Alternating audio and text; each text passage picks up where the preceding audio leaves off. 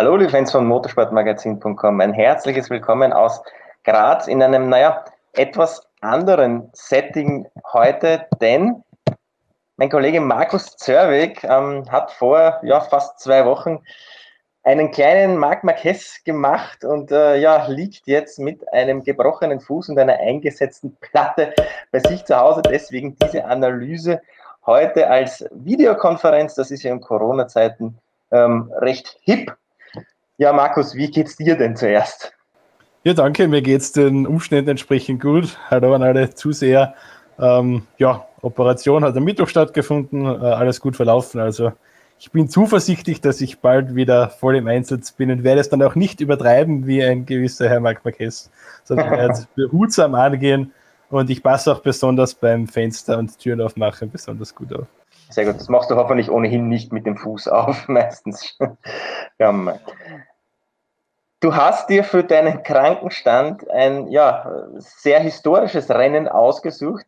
KTM hat zum ersten Mal gewonnen. Brad Binder hat in seinem dritten MotoGP-Rennen zum ersten Mal gewonnen und das Ganze war ja auch noch verdient. Ja, also Bist du dennoch überrascht, dass es äh, KTM geschafft hat? Ja, schon. Also ich bin ja noch auf relativ starken Schmerztabletten unterwegs hier aktuell. ich musste kurzzeitig mal, mal checken, ob ich da eh nichts überdosiert habe, weil mir dieses Rennen generell äh, völlig surreal vorkam irgendwie.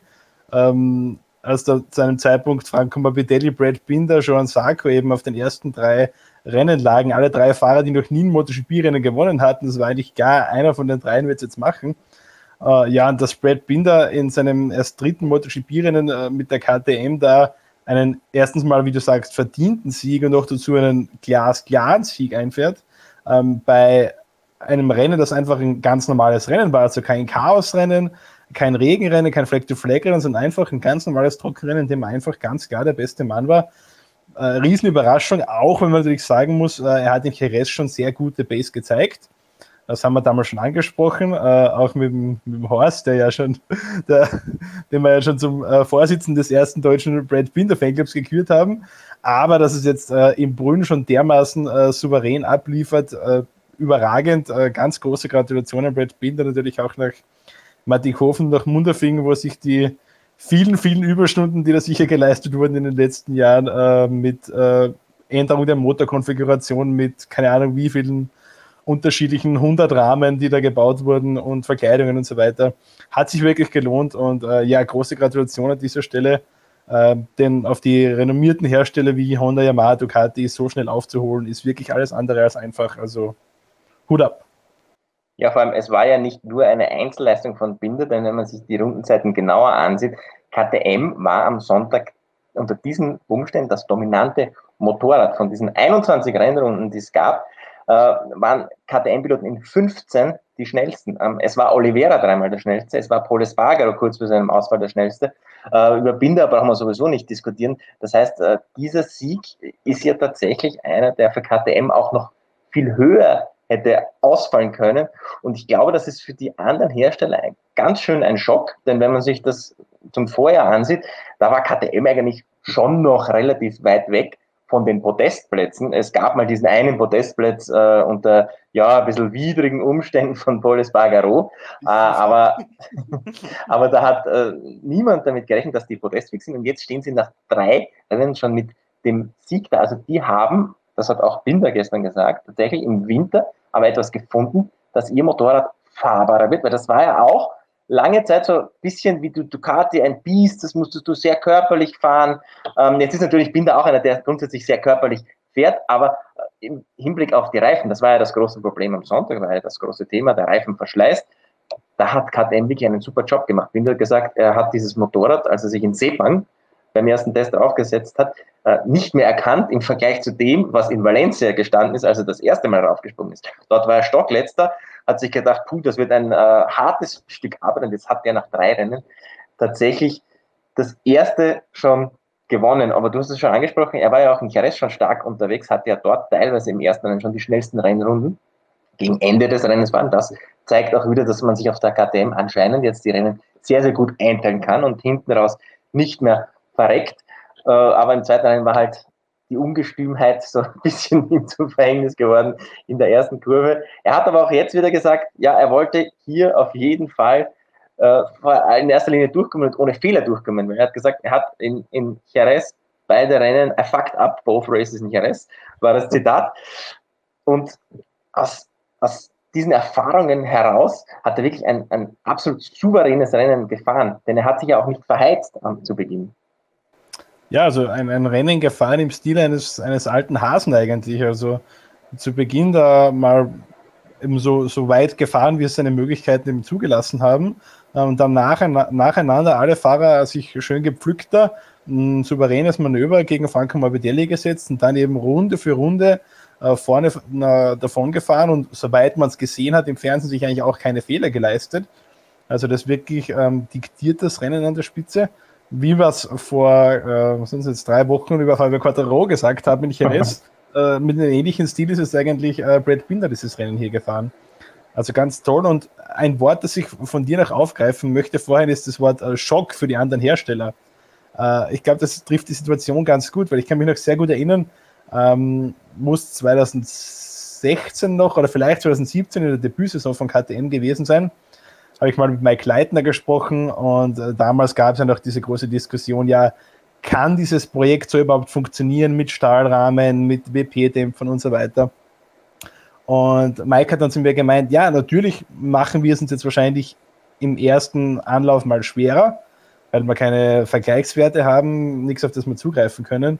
Nur Fakt ist, auch wenn dieses Motorrad mal läuft, dann ist es so anders, dass niemand irgendwie uns da kopieren kann oder niemand sich irgendwas von uns abschauen kann. Und dann wird es ganz schwierig für die Konkurrenz, das aufzuholen. Und genau in der Situation sind wir jetzt. Ähm, die anderen Hersteller sind alle auf, auf Ölins unterwegs. Da gibt es immer die Vergleichswerte, da kann man immer schauen, was macht Honda, was macht Ducati, was macht Yamaha. Kann man hier gar nichts machen oder auch rahmentechnisch. Äh, so einen Stahlrahmen, den zimmert man sich auch nicht mal schnell in der Werkstatt zusammen. Also äh, ist jetzt eine, eine richtig coole Position, in die sich KTM da gebracht hat. Äh, aber wie gesagt, es hat natürlich auch vieler, vieler äh, Überstunden und vieler durchgemachter, auch rennfreier Wochenenden wahrscheinlich bedarf. Ja, gehen wir vielleicht noch auf die anderen KTM-Vereine. Ein Oliveira war auch sehr stark. Ich glaube, letzten Endes Sechster geworden. Hat auch, ich habe es, hab es genau angesehen, er hat im Ziel 7,9 Sekunden Abstand auf Binder. Davon hat er allein in den ersten drei 4,5 schon verloren. Das heißt, er hat im Endeffekt über fast die gesamte Renndistanz nur drei Sekunden auf den Binder eingebüßt, hat halt schon im Qualifying Startplatz 13 nur gehabt, sonst wäre der da auch noch vorne gewesen. Und dann gab es natürlich auch noch den Poles Bagaro, der hat für eine kontroverse Szene mit Zarko gesorgt, sagen wir es mal so. Ähm, und der war ja vor seinem Ausfall auch rundlang der schnellste. Doch zu welcher Szene kam es dann? Wie hast du das gesehen? Ja, ich, ich das Rennen gestern auf Servus TV äh, verfolgt, äh, hier zu Hause vom Fernseher. Und ich muss sagen, ich bin eigentlich fast immer einer Meinung mit Alex Hoffmann, aber gestern konnte ich seine Meinung nicht ganz teilen, muss ich sagen. Ähm, also Alex hat ja die Schuld ganz klar bei, bei Sarko gesehen. Hm, für mich ist es mehr so, also ich würde schon vielleicht Sarko die Spur mehr Schuld geben, äh, aber in erster Linie ist es für mich ein, ein klassischer Rennunfall. Und äh, ich kann Paul, muss ich sagen, von Schuld nicht ganz freisprechen, weil wenn man weit geht und auf die Ideallinie zurückkommt, muss man halt damit rechnen, dass da äh, ihnen jemand durchsticht.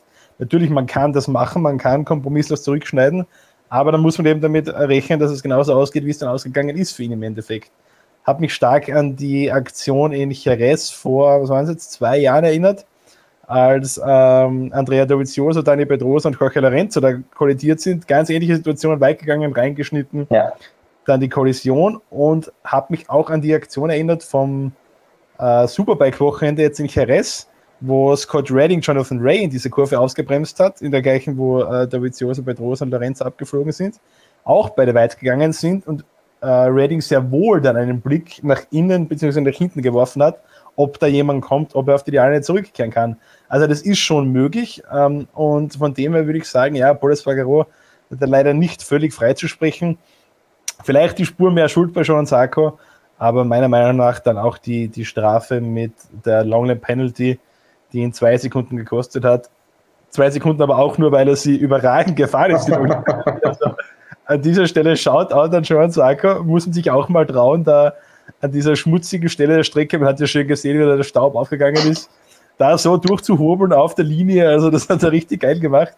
Äh, von dem her finde ich, äh, mit der Strafe äh, ist das vollkommen in Ordnung. Und ja, Paul hat sich ein bisschen selbst vergeigt, ähm, hatte den Fehler in der, in der vorletzten Kurve schon, wobei man da auch sagen muss, äh, da war die wirklich gemeine Bodenwelle drinnen, wo an diesem Wochenende viele Leute Probleme hatten. Aber dann in Kurve 1 eben wieder weit gegangen, hat sich somit selbst ein bisschen in, dieses, äh, in diese Bredouille gebracht und ja, leider einen großen Preis dafür bezahlt. Tut mir leid, weil ähm, Boris Fagaroa eben ja mindestens, würde ich sagen, das Potenzial zu Rang 2 gehabt hätte. Vielleicht sogar Binder mit Sieg fordern hätte können.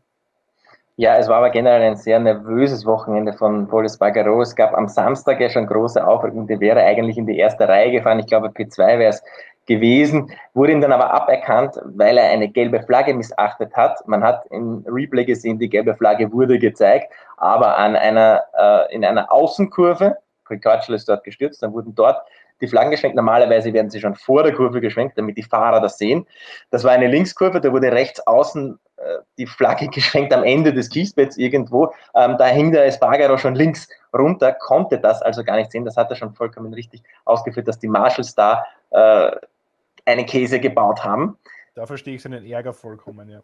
Da ist der Ärger auch verständlich. Dann ist mir aber auch das Rennen einfach sehr nervös vorgekommen. Du hast schon gesprochen, dieser Ausritt da äh, im Duell mit Quattararo, also dann äh, in Turn 13 sogar über die, über die Boxen-Einfahrtslinie kurz einmal einen Schlenker machen musste und dann eben zwei Kurven später diese Aktion in Turn 1. Ich glaube ganz einfach, der wollte irrsinnig viel, der, der weiß um das Potenzial der KTM, der hat gewusst, okay, heute ist der Tag, der kommt eventuell nicht so oft. Ich muss hier heute zuschlagen, ich muss hier heute die Früchte meiner vier harten Jahre Arbeit ernten.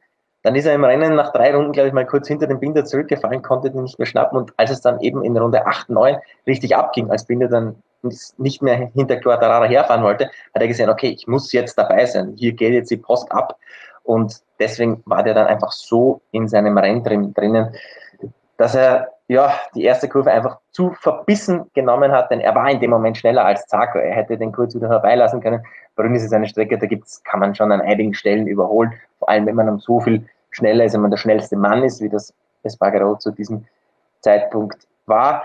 Ich denke, da hat er ein bisschen das Selbst äh, weg geschmissen. Casey Stoner war ja ziemlich außer sich nach dieser Aktion, äh, aber jetzt nicht irgendwie, weil, weil er glaubt, Zarko hat äh, Scheiße gebaut, sondern der hat gesagt, okay, wieso gibt's hier überhaupt eine Strafe? Das ist einfach ein normaler Rennunfall und man kann nicht, wenn man weit geht, einfach ohne zu schauen, wieder zurück in Richtung Körper auf die Ideallinie ziehen. Ja, da sind aber in dem Fall auch zwei äh, Fahrer aneinander geraten, die, wenn es wirklich um den Zweikampf geht, keinen Millimeter verschenken. Zaka ist als harter Zweikämpfer bekannt. Espargaro wollte einfach diesen, diesen Sieg an diesem Tag. Ja, und dann kommt natürlich sowas raus. Der liebe Johann Zager hat aber auch bei ja, Ducati wahrscheinlich für einige Sorgenfalten gesorgt, denn die Factory Ducati der aktuellen Generation, der GP20, sind ausgestochen worden von einem Vorjahresbike. Wie war das möglich? Das ist eine gute Frage. Ich habe gestern noch einige Zeit darüber nachgedacht und irgendwie werde ich aus Ducati 2020 überhaupt nicht schlau. Da gab es das erste Rennen in Jerez, was traditionell eine furchtbare Strecke für Andrea Dovizioso und für Ducati ist, wo Dovi auf Platz 3 fährt, wo man sich denkt, oh, Ducati, da hat sich was getan, das scheint ein sehr komplettes Bike zu sein. Dann ist er am zweiten Rennen von Jerez irgendwo, wo dann wieder Pekka Bagnaia mit den GP, GP20 in Superrennen fährt und jetzt ist dieses Rennen in Brünn, wo Banyaya leider verletzt ausfällt und wo Miller und Dobin mit den anderen zwei äh, GP20s da noch irgendwo sind. Äh, komplett jenseits von Gut und Böse. Petrucci auch, ja, so mittelmäßig. Und Johan Sarko mit den GP19 auf einmal groß auftritt. Also so wirklich schlau werde ich daraus nicht. Ähm, anscheinend scheint äh, die GP19 da, äh, vielleicht sind es die schlechten Gripverhältnisse gewesen in Brünn. Ich, ich kann es mir, wie gesagt, nicht ganz erklären scheint aber anscheinend einfach in dieser Konfiguration besser zu funktionieren als die GP20 und ja, das ist natürlich spannend ähm, bei Ducati, was man sich da überlegt. Ähm, entwicklungstechnisch ist man ja relativ eingeschränkt, äh, was man da alles so verwenden kann. Natürlich am Rahmen kann man schon noch ein bisschen rumtricksen. Ähm, ist halt die Frage, wo genau die großen Unterschiede liegen, ob man da jetzt wirklich ähm, noch was ändern kann, um vielleicht wieder diesen Schritt zurück, der dann ein Schritt nach vorne ist, machen zu können. Äh, sonst hat man sich da richtig schön äh, ins Knie geschossen. Ist ja jetzt, muss man sagen, generell eine Situation, die man bei Ducati in den letzten Jahren ja schon so ein bisschen kennt. Dass man zwar immer wieder sehr viel weiterentwickelt, aber das oft eben auch in Richtungen geht, die, naja, ähm, vielleicht nicht hundertprozentig die richtigen sind oder die dann einfach zu lange brauchen, bis der Fahrer oder die Fahrer das dann tatsächlich umsetzen können. Also ähm, das ist ja auch das Thema, wo es anscheinend oft immer wieder zu Reibereien gekommen ist zwischen Andrea Dovizioso und Gigi Jardinia, dass Tobi gesagt hat, wir werden ständig quasi zugemüllt mit äh, das Gimmick noch und das Update und da Flügel, dort Flügel. genau. Ähm, also ja, vielleicht liegt es daran, wie gesagt, ich kann mir noch nicht wirklich einen Reim draus machen. Vielleicht ist in Spielberg auch wieder alles anders. Ähm, wir werden es sehen, aber im Moment äh, denke ich sicher dicke Sorgenfalten bei Ducati, weil das wäre jetzt die ganz große Chance, endlich auf den Titel, vor allem für Andrea Dovizioso. Und jetzt verbaut man sich auf Brünn, was jetzt eine gute Ducati-Strecke ist, das vollkommen liefert ein desaströses Rennwochenende ab. Äh, ja, absolut unerwartet und ich war ein bisschen schockiert, muss ich sagen, über die Ducati-Performance in diesem Wochenende. Ja, Andrea Dovizioso war in seinen Medienrunden eigentlich genauso ratlos wie du. Er hat dann versucht, irgendwo was zu finden. Hat er gemeint, äh, funktioniert einfach nicht mit den Reifen. Ja, das ist ein bisschen eine no-nah-Antwort, denn das war in den letzten fünf Jahren immer so. Du musst natürlich die Reifen ans Laufen bekommen. Er hat dann aber ganz gut ausgeführt, wieso er glaubt, dass äh, sowohl Banyaya in Jerez als auch jetzt äh, Zag in Brünn der beste Ducatisti war. Die GP19, ja, die, die GP19 unterscheidet sich angeblich nicht so sehr von der GP20. Also da hat es nur geringe Weiterentwicklungen gegeben. Aber mit diesen neuen Hinterreifen, diese neue Hinterreifenkonstruktion, die Michelin gebracht hat, funktionieren Dinge, die Ducati in den letzten drei Jahren immer lösen konnte, plötzlich nicht mehr. Das heißt, diese kompletten Lösungsansätze über Setup funktionieren mit diesem Hinterreifen nicht mehr. Jetzt hat er aber gemeint, Zago kommt völlig unvoreingenommen dahin, probiert Sachen, die bei Ducati in den letzten drei Jahren nicht funktioniert haben mit dem anderen Reifen. Genauso Banyaya, der hat ja vorher eine GP18 gefahren, die war doch noch ein bisschen anders als die GP19. Kommt jetzt, überspringt die 19er, kommt jetzt auf die 20er, versucht auch Sachen, wo Dovizioso eigentlich davon ausgegangen ist, das funktioniert nicht. Und es funktioniert aber das ist jetzt dieser große Paradigmenwechsel, wo Dovizioso gesagt hat, okay, Ducati muss jetzt wieder beginnen, völlig neu zu denken, quasi von Null anzufangen. Das ganze Wissen, dass man sich in drei Jahren, wo man dreimal Vize-Weltmeister wurde, wo man viele Rennen gewonnen hat, wo man Marquez mehrfach geschlagen hat im Teil, wieder über Bord werfen, das stelle ich mir natürlich auch irrsinnig schwierig vor. Und bei Dovizioso muss ich schon sagen, kommt, glaube ich, auch diese psychologische Komponente dazu, weil das Karriereende doch im Raum steht. Die Verhandlungen, die Vertragsverhandlungen stocken. Er ist eigentlich der letzte Top-Pilot, der noch nirgendwo unterschrieben hat. Jetzt kommt da plötzlich ein Banyaya daher, der natürlich aufsteigen möchte bei Ducati. Jetzt kommt ein Zarko daher, der natürlich auch schon angekündigt hat, ja, er hätte nichts dagegen, wenn er fürs Factory Team fährt. Und dann lässt Ducati auch noch äh, dem Zarko vermehrt Unterstützung zukommen. Das war ja bis, Avinter war ja bis jetzt nur ein Kundenteam. Ähm, da sind nur die Avinti-Leute herumgelaufen. Jetzt hat man gesehen, am Sonntag waren schon drei Ducati-Ingenieure in der Box. Die hat man ganz leicht gesehen, die haben, äh, sind alle in roten gekleidet gewesen und nicht in dieser Avinti-Kleidung. Dann hat es, als diese Strafe gegeben hat, hat Paolo Ciabatti, der Ducati-Sportchef selbst, ist der plötzlich, obwohl das überhaupt eigentlich nicht sein Team betrifft, sondern nur ein Kundenteam, das für die Motorräder bezahlt, für die alten Motorräder bezahlt, ist der plötzlich hin zu den FEM-Stewards und hat dort äh, ein bisschen herumdiskutiert. Das heißt, ein Zarko steigt auch in dieser Ducati-Hackordnung plötzlich irrsinnig in Wert und ist dadurch neben Banyaya meiner Meinung nach jetzt eine zweite Bedrohung für Dovizioso. Also Dovizioso hat für mich an diesem Wochenende von der Körpersprache in den ganzen Medienrunden richtig, richtig mies ausgesehen.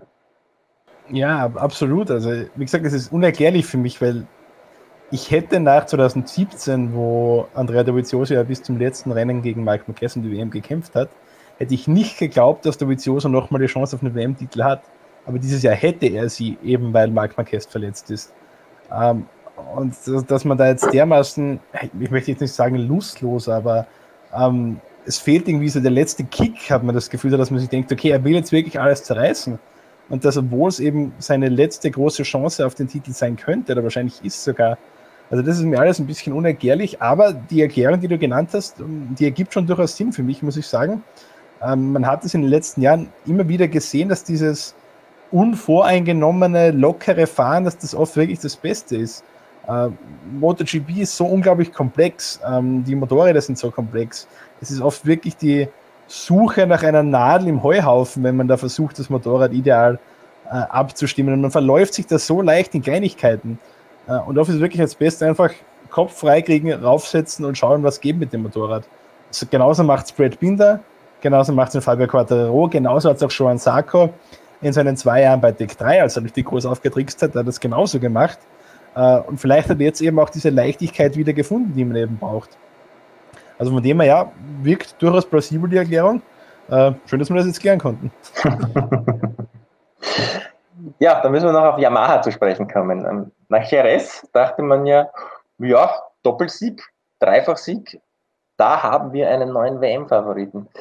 Nach Brünn muss man sagen, das ist jetzt alles wieder sehr, sehr relativ, denn es hat zwar mit Franco Morbidelli jetzt den einen am Podest gegeben, äh, den ersten Podestplatz, Gratulation dazu natürlich, aber die drei vom Podest aus, aus Jerez, aus dem letzten Rennen, Quattararo, Rossi und Vinales, äh, hatten eigentlich keine Chance im Podestkampf.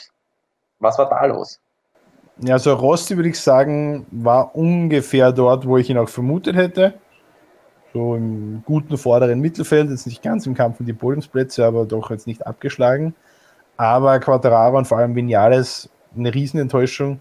Quattararo zumindest in der Startphase noch ganz gut dabei gewesen, dann aber eben ordentlich abgebaut, aber Vinales war jetzt das ganze Rennen nie vorhanden, muss man sagen.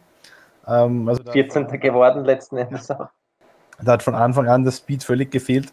Äh, anscheinend wieder die altbekannten Yamaha-Grip-Probleme im Rennen. Da muss man jetzt dazu sagen, das würde ich jetzt doch nicht zu sehr überbeurteilen, weil es war an diesem Wochenende ständig das Thema Gripverhältnisse in Brünn unter jeder Sau, kann man so sagen, glaube ich. Die Strecke 2008, wenn ich richtig im Kopf habe, letztes Mal neu asphaltiert. Also katastrophaler Grip, war auch augenscheinlich zu sehen in den TV-Bildern. Ähm, von dem her denke ich, ist es nicht unbedingt repräsentativ für andere Rennstrecken. Also da würde ich jetzt bei Yamaha noch nicht unbedingt in Panik verfallen. Ähm, ich glaube, dass das vielleicht auf anderen Rennstrecken schon wieder viel besser aussehen wird. Aber an dem Wochenende ähm, hat es von dem her eben zu gar nichts gereicht. Interessant finde ich aber, dass gerade Valentino Rossi, der in den letzten Rennen ja eigentlich immer der war mit den großen Problemen im Rennen, das jetzt relativ gut im Griff hatte. Also vielleicht scheint er mit seinem neuen Setup, vielleicht scheint man da wirklich was gefunden zu haben, äh, was diese Probleme wirklich dauerhaft äh, lösen kann. Ja, Yamaha, du hast ja schon angesprochen, es war der Reifenverschleiß bei Yamaha, der Reifenab- oder Performanceverlust durch die Reifen war bei Yamaha deutlich am größten. Ich habe mir es in der Analyse angesehen.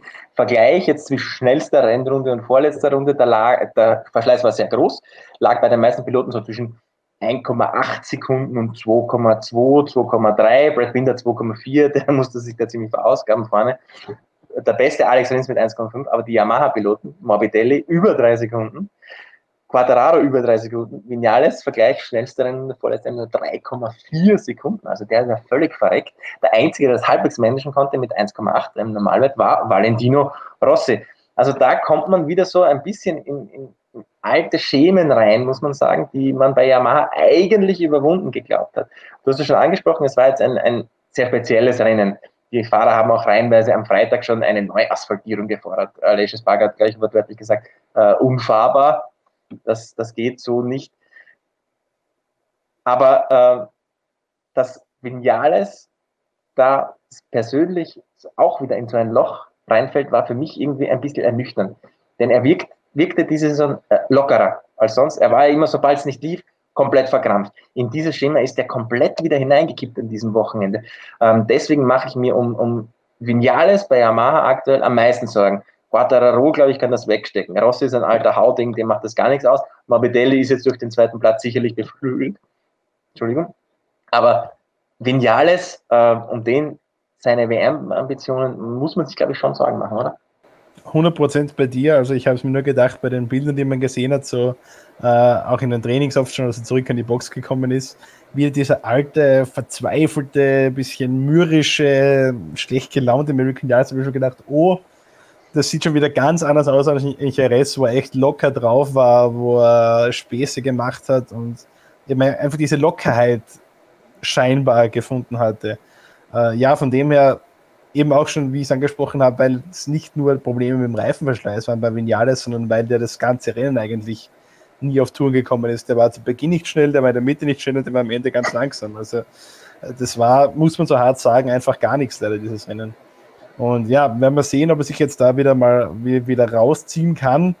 Ähm, in der Vergangenheit war es leider oft so, dass er sich da in den Tief reingefahren hat und dann lange Zeit nicht rausgekommen ist. Vielleicht hat es jetzt mental besser auf der Reihe bekommen, dass er sich da wieder schneller an den eigenen Haaren rausziehen kann. Wenn nicht, äh, bin ich vollkommen bei dir, dann werden wir auch 2020 keinen American Yaris als Weltmeister sehen. Ja, gehen wir kurz vielleicht noch auf Stefan Bradl ein. Der wurde ja am Montag informiert, ja, du musst für den Marquez einspringen, weil der Marquez eine zweite Operation braucht. Äh, kein leichtes Unterfangen. Er ist sechs Monate nicht auf dieser Honda gesessen, während die anderen jetzt schon zwei Rennwochenenden auf dem Buckel hatten. Ähm, bisschen doof für ihn. Er wurde aber auch wieder nur nicht eigentlich als Marquez-Ersatz äh, eingesetzt, der möglichst viele Punkte für Honda holen sollte. Und Alberto Butsch hat von Beginn an gesprochen, das ist ein Testeinsatz. Das heißt, er hat wieder irrsinnig viele Teile raufgeschaut bekommen, konnte nicht das Setup fahren, das er wollte. Ähm, ja, letzten Endes hat es zwar ein Qualifying dazu gereicht, dass er vor Alex Marquez war. Daumen hoch dafür. Im Rennen äh, ging dann aber nichts. Letzter kurzer Ausritt durchs Kiesbett und ja, er war eigentlich froh, dieses Rennen überhaupt mal äh, zu Ende gebracht zu haben. Wie bewertest du Stefan Bradls Leistung? Ja, ich denke ungefähr das, was man erwarten konnte. Wie gesagt, äh, wie du gesagt hast, äh, ein Testwochenende im Prinzip für ihn und für Honda, was ja auch Sinn macht aus der, Sinn von Honda, aus der Sicht von Honda. Man weiß, Stefan ist jetzt ein halbes Jahr nicht auf einem Motorrad gesessen, der wird nicht die Big Points einfahren in so einem Rennen, das ist ganz logisch. Ähm, deshalb muss man zumindest schauen, dass man bei der Entwicklung was voranbringt, weil Honda hat mit dem 2020er Bike Probleme, das ist offensichtlich, das hat man auch dieses Wochenende ganz klar gesehen. Cal Crutchlow irgendwo, äh, Alex Marquez irgendwo, Takana Kagami auf der 2019er Maschine immer wieder der stärkste Mann eigentlich, also da, ähm, das sagt auch schon viel aus. Von dem her, ja, Stefan genau das abgeliefert, was man erwarten konnte, ähm, seinen Job gemacht. Ähm, und ich glaube, was, so, was ich so gehört habe, äh, im Interview bei ihm auch auf Servus TV, dass er gemeint hat, ja, für Spielberg sieht die Sache dann schon wieder ein bisschen anders aus. Ist er schon wieder ein bisschen mehr im Groove. Und äh, da kann er dann vielleicht auch wieder als Rennfahrer äh, mehr leisten und eben weniger aus dieser Testfahrerrolle kommen. Also von dem her hat Stefan genau das gemacht, was er musste. Und dann hoffen wir, dass er ein Spielberg da weiter vorne mitmischen kann und weniger äh, Teile an seiner Honda testen muss.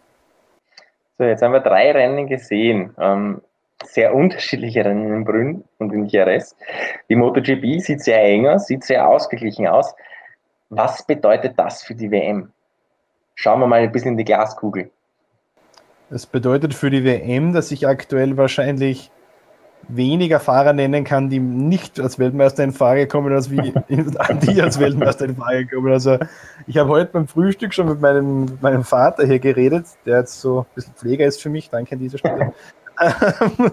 Riding Coach. Riding Coach, ähm, wir haben so gesagt, ja, im Endeffekt, wenn jetzt auch bei Yamaha vielleicht, ähm, wenn die nicht so ganz auf Touren kommen, jetzt auch in dem nächsten Rennen, dann können im Endeffekt vielleicht alle Yamahas Weltmeister werden, beide Werks-KTM, ein Dovizioso, ein Rins. Also da sind wir jetzt bei acht, keine Ahnung, bis zehn Titelanwärtern vielleicht, die mir aktuell einfallen, die ich wirklich für realistisch halte. Also, ich glaube, das wird eine irrsinnig kuriose, irrsinnig spannende, irrsinnig turbulente Saison. Heute eine Saison, in der man extreme Leistungsschwankungen sieht. Das Gefühl hatte ich bis jetzt. Auch wenn es drei sehr spezielle Rennen waren, mit sehr hohen Temperaturen in Jerez, nach einer sehr langen Pause, jetzt mit sehr schlechten Gripverhältnissen in Brünn. Aber ich glaube, es wird eine irrsinnig coole Situation, äh, Saison. Auch, es klingt jetzt blöd, aber durch den Ausfall von Marc Marquez habe ich das Gefühl, ähm, dass irgendwie das Ganze eine ganz neue Dynamik bekommen hat. Jetzt nicht nur, weil er eben in den Spitzenpositionen fehlt, sondern ich habe auch das Gefühl, manche Fahrer sind in dieser Situation richtig aufgeblüht, so quasi, okay, jetzt ja. ist der große, der große Marker weg, jetzt können wir uns mal beweisen andere zerbrechen vielleicht ein bisschen daran. Das Gefühl habe ich bei Dovizioso jetzt im Moment, dass sich alle erwarten, okay, jetzt ist Marquez weg, jetzt muss er ja quasi da abliefern.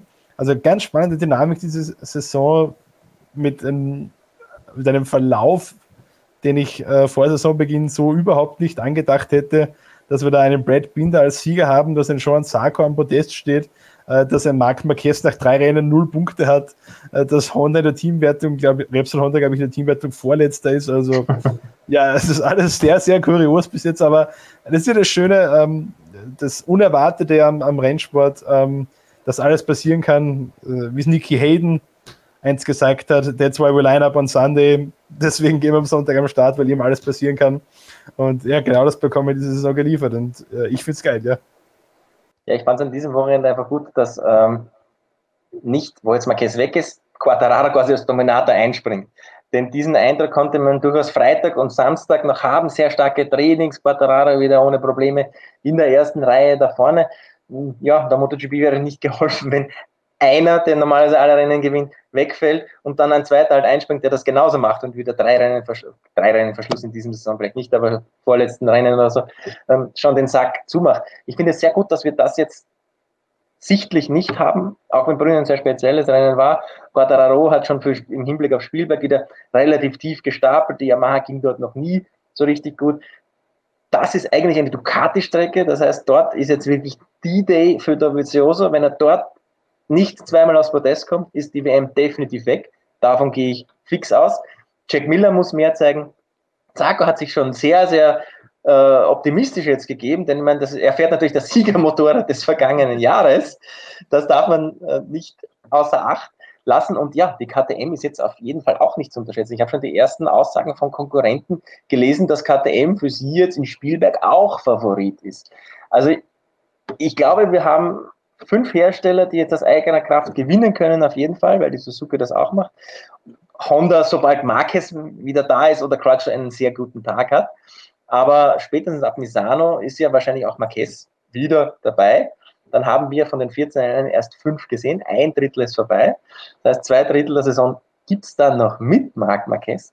Und ja, ich hoffe, dass es da ein sehr, sehr spannendes Finale gibt. Und wir haben es ja einmal schon angesprochen wenn es tatsächlich zum letzten Rennen in Portugal, wo auch immer das sein mag, Portimao oder Estoril, wir tippen auf Portimao, äh, ein Finale gibt mit drei Fahrern, die dort noch Weltmeister werden können, dann ist äh, ja bei all diesen Mühen und diesen Sorgen, die wir diese Saison hatten, ist die Saison dann für uns und für die Fans wahrscheinlich gerettet. Dann bin ich ein absolut glücklicher Mann, ähm, wenn ich dann vielleicht sogar noch dahin darf und von dort berichten darf, dann bin ich noch umso glücklicher. Und wenn ich dann sogar noch gehen kann, dann bin ich super happy, over the top. Gut, ja, das ist ein wunderschönes Schlusswort. Dann bleibt mir abschließend nur unseren Fans zu sagen, ja, abonniert doch unseren YouTube-Kanal Motorsportmagazin Motorrad. Ganz neu erst, ich habe seit zwei Wochen jetzt online. Bitte abonnieren. Äh, wir brauchen Abonnenten. Wir wollen der Formel 1 im Hauptkanal einheizen, dort die Glocke abonnieren, damit ihr unsere Videos auch immer bekommt, unsere App runterladen. Wir arbeiten auch schon an unserem nächsten Printmagazin. Da haben wir schon die ersten Texte in der Pipeline. Das kommt dann auch in ein paar Wochen raus. Auch das könnt ihr gerne abonnieren. Ja, und ihr dürft natürlich auch unter diesem Video dem Markus jetzt äh, eine baldige Genesung wünschen. Ja, damit ich nicht noch ein zweites Rennwochenende ohne dich auskommen muss, denn es war schon schrecklich. Es tut mir sehr leid. Äh, ich verspreche dir, kommendes Wochenende in Spielberg bin ich wieder live mit dabei und dann schaukeln wir den Laden wieder zu zweit und ich sage jetzt schon mal Danke für die Besserungswünsche. Es wird sicher bald wieder bergauf gehen. Ja, damit verabschieden wir uns bis nächste Woche. Ciao. Ciao, adios.